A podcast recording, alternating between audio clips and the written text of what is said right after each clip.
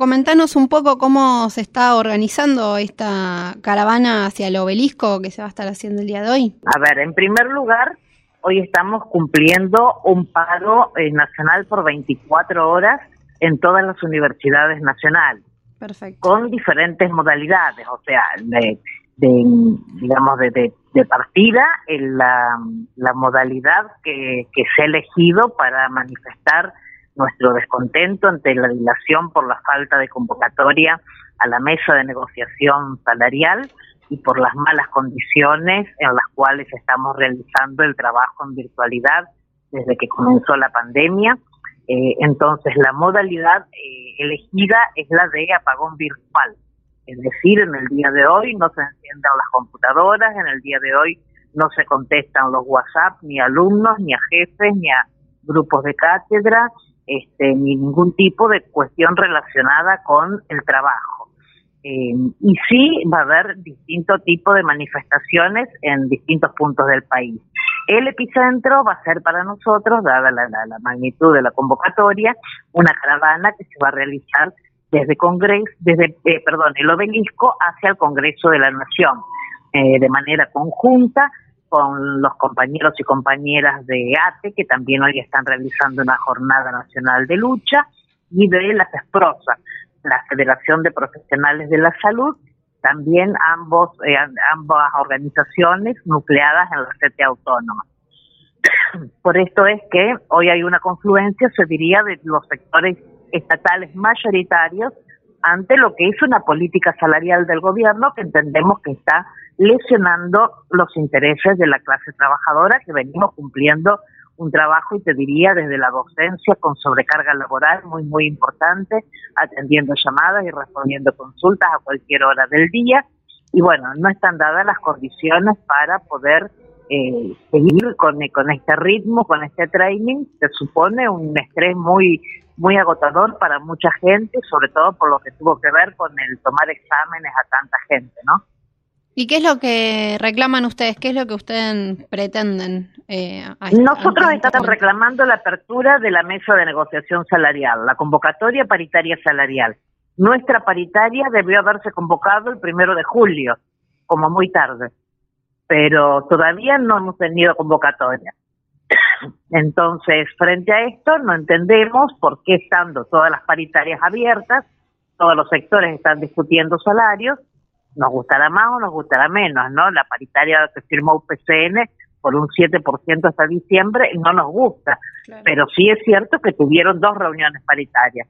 Ya nos han convocado al Consejo del Salario Mínimo Vital Inmóvil para el próximo 14, pero aún nuestra paritaria, vencida hace más de tres meses, el, ministro Trota no la ha convocado.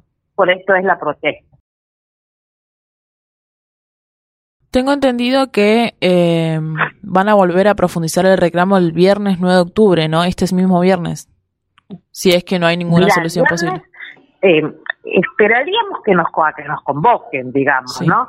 Eh, uno, no, no, uno no, no hace este tipo de medidas de manera especulativa y extorsiva para ver cuándo realiza la próxima protesta. La idea nuestra es hacer una protesta y volver a dar clases porque nos convocaron, pero todavía no tenemos esa convocatoria. Tenemos una eh, un trascendido informal por parte de un funcionario responsable del área que dijo lo voy a llamar para el miércoles. Hasta el momento no tenemos esa convocatoria. Por lo tanto, ya hemos definido que habrá un plenario el día viernes y en función de lo que indican nuestras asambleas y de la evaluación que hagamos del paro del día de hoy, eh, vamos, existe la posibilidad, como vos decís, de profundizar o al menos de continuar con el plan de lucha de la federación. Y mm, ojalá nos convoquen. Sí. Eh, hay una cosa que no se puede dejar de lado cuando ustedes hablan de movilización, que es el tema de la pandemia y la realidad que estamos atravesando, eh, porque se corre un riesgo en salir a la calle y más si hay un amontonamiento de gente, digamos. por eso hablamos de caravana. Nosotros ah. no hablamos de movilización callejera. Es una caravana en coche, es un tanto incluso eh, una metodología que se usa en muchos lugares. Muchos de nosotros no estamos de acuerdo. Yo estoy en Santa Fe, yo no voy a participar ni de esa caravana ni de ninguna otra, eh, porque aquí la situación está muy complicada. y nosotros por asamblea hemos decidido que no vamos a manifestarnos en la calle bajo ningún punto de vista. Pero bueno, cada quien eh, tiene la posibilidad de debatir en sus asambleas en función de cómo esté la situación sanitaria en, su lugar. Así que por eso te puedo decir, yo te puedo dar por Santa que aquí estamos sumamente complicados con la transmisión comunitaria, así que resolvimos quedarnos en casa y apagar las computadoras, simplemente. Qué, qué importante o qué, qué interesante y, llamativo es el hecho de que eh, el paro vaya a ser este, el apagón virtual, pero qué, qué, en qué realidad nos encontramos para que eso sea el paro, ¿no? Me, me, sigue sorprendiendo a pesar que ya pasaron unos cuantos meses. Por eso, a ver, ¿en qué realidad nos encontramos? ¿En qué realidad nos encontramos para que desde el 20 de marzo eh, la educación universitaria haya seguido como si nada, siendo que las universidades están cerradas.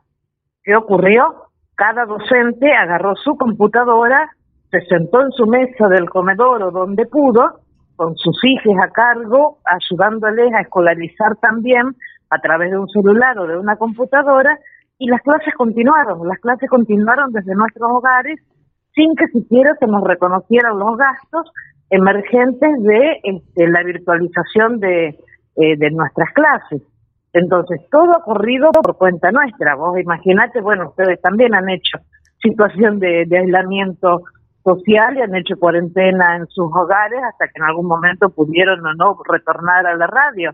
Pero mm, el estar adentro de casa, encerrado todos los días este, con tu núcleo familiar y sin embargo tener que atender cursos de hasta 200 alumnos, eh, es un tema eh, muy traumático. Bueno, esto lo estamos haciendo hace más de seis meses.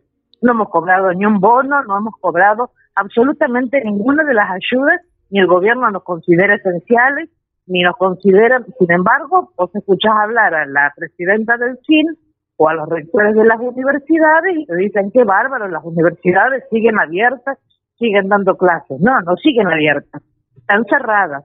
Y nosotros, poniendo de nuestro bolsillo, sin que se nos abra la paritaria, estamos dando clases, tomando los exámenes, dando horarios de consulta, y bueno, todo esto ya ha producido un malestar. De la misma manera que en el primer cuatrimestre la gente no veía la posibilidad de iniciar ningún tipo de protestas, porque todo el mundo estaba muy, muy conmovido y seguimos conmovidos por la pandemia y poniendo lo mejor de nosotros, poniendo el hombro, Ahora, también decimos, ya pasó mucho tiempo y están todas las paritarias abiertas, ¿por qué a nosotros se nos sigue demorando?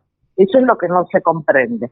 Por esto es que le estamos reclamando al gobierno que convoque a la paritaria y que podamos comenzar a discutir una pauta salarial que tenga que ver con esta pérdida de la inflación que al día de hoy ronda más o menos un 15%, digamos, al día de hoy.